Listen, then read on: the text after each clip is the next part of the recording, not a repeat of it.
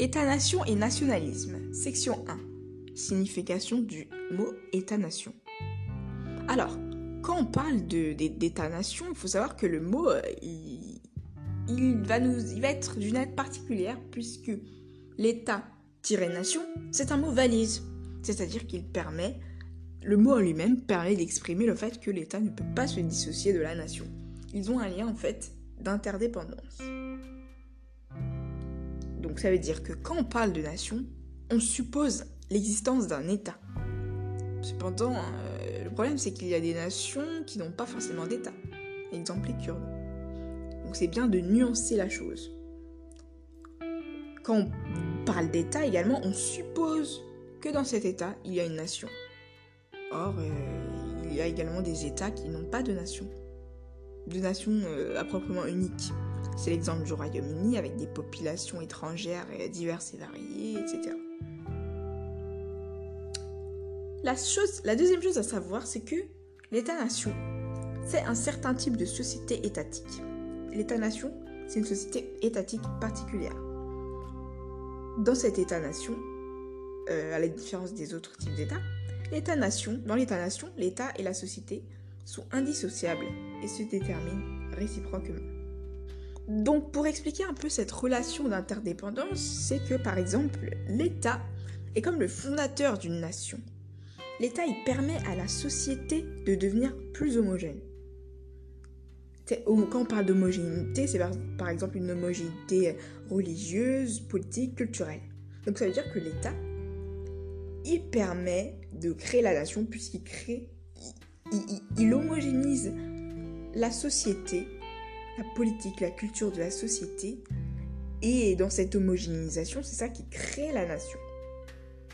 Et, c'est cette homogénéité qui va être responsable de la réalité identitaire. L'homogénéité qui traverse la nation va faire que les gens voient une identité dans la nation.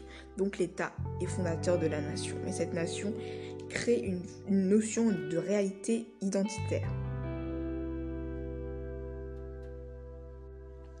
L'autre chose que l'État fait à la nation, et que la nation bénéficie de l'État, c'est que l'État va donner en fait la forme politique à la nation. Donc pour compléter la notion d'interdépendance, on a, on a dit en gros que euh, l'État, donc la nation dépend forcément de l'État, puisque l'État, c'est lui qui donne la forme politique à la nation, c'est lui qui crée la nation, puisqu'il a permis à une société de devenir plus homogène, de, réunifier une certaine diversité religieuse, politique, culturelle, et il, réunifie le tout et homogénise tout cela. Et grâce à cette homogénéisation, il fonde euh, la nation. Donc c'est ce qu'on a dit. Donc pour compléter la notion d'interdépendance entre l'État et la nation, là on doit parler du fait que euh, l'État dépend de la, nation. Donc en gros, la nation, elle, ce qu'elle fait à l'État, c'est qu'en fait, la nation, elle pousse l'État à définir ses frontières quand on parle d'État, on parle souvent de territoire. Et bien là, ce que dans l'État-nation, ce que la nation fait, c'est qu'elle pousse l'État à définir ses frontières, à bien les délimiter et à ne pas chercher à s'étendre. C'est important de dire ça parce que c'est pour dire que l'État national, il diffère fortement de l'État impérial. Parce que dans l'État national, comme on a dit, la nation pousse l'État à définir ses frontières et ne veut pas que l'État cherche à s'étendre. C'est opposé à l'Empire, puisque le propre de l'Empire, c'est justement imposer un ordre universel et l'étendre sur d'autres territoires, alors que l'État-nation se concentre plutôt sur euh, son petit ventre, quoi, un peu nombriliste. La conséquence de, du fait que euh, la nation pousse l'État à définir ses frontières, ça, fait que les États-nations sont souverains et donc sont considérés comme des États euh, par rapport au droit international public. L'État droit, le droit international public va considérer les États-nations comme souverains et comme des États à part entière. Pour euh, la notion de souveraineté, il faut savoir que euh, l'État est souverain à l'extérieur, mais la souveraineté intérieure revient à la nation. C'est la nation qui est souveraine à l'intérieur. Donc c'est différent d'un État, d'un État normal où l'État est à la fois souverain euh, intérieurement, donc souverain intérieure et, à la fois souverain à l'extérieur. Et bah dans l'État-nation, c'est différent. L'État est bien certes souverain à l'extérieur, mais à l'intérieur, c'est la nation qui est souveraine.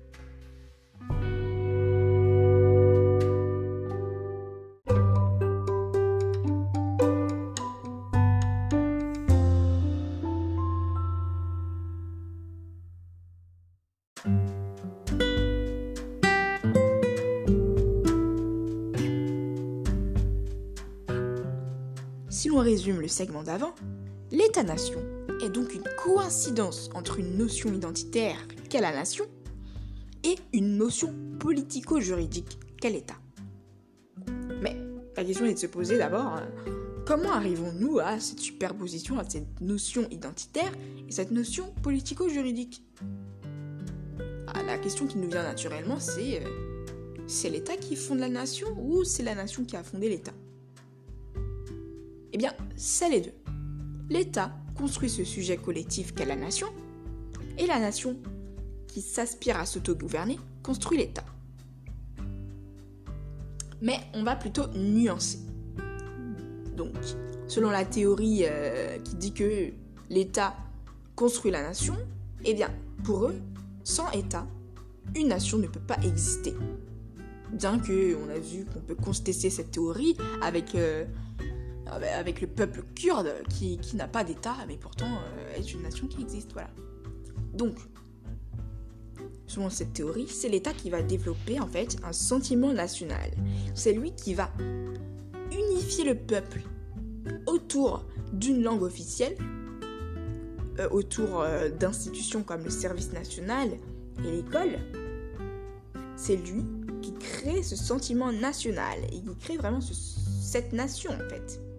Par exemple, en France, l'État s'est construit progressivement euh, et a pu ensuite développer ce nationalisme français en imposant justement une langue officielle qu'est le français, en imposant l'école gratuite et euh, certaines notions comme le service national.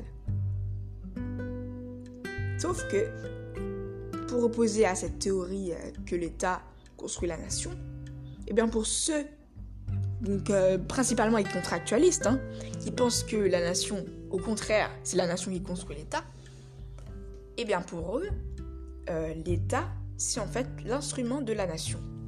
Sans nation, l'État ne peut pas exister, car c'est la nation en fait qui se dote de l'État. Les individus se reconnaissent d'une même nation et manifestent leur volonté de vivre ensemble. En fait, ces individus, euh, d'un accord commun, décide de se doter d'un État. Donc euh, on peut faire référence au contrat social de Rousseau ou encore d'Aubès, qui euh, parle de, cette notion euh, de, de, contrat social où les individus fondent l'État et avec pour mission d'établir un système politique représentatif du peuple, etc. C'est la nation qui va donner à l'État toute sa légitimité.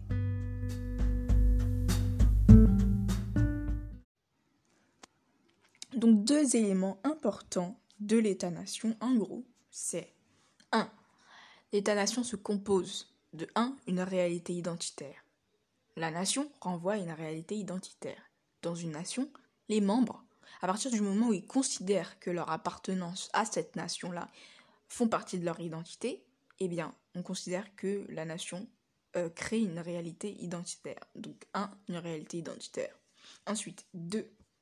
L'État-nation se compose également d'une réalité juridique. Cette réalité juridique est incarnée par l'État. L'État renvoie, à une réalité juridique. Car l'État, l'État c'est un ensemble institutionnel. Il, il est composé d'institutions. Et il exerce une action de domination, une action administrative à travers des normes. Donc c'est pour ça qu'on parle de réalité juridique, car l'État cet ensemble institutionnel exerce une action sur une action euh, diverse et variée à travers des normes juridiques, donc les lois. Donc en gros, l'État-nation se compose d'une réalité identitaire et d'une réalité juridique.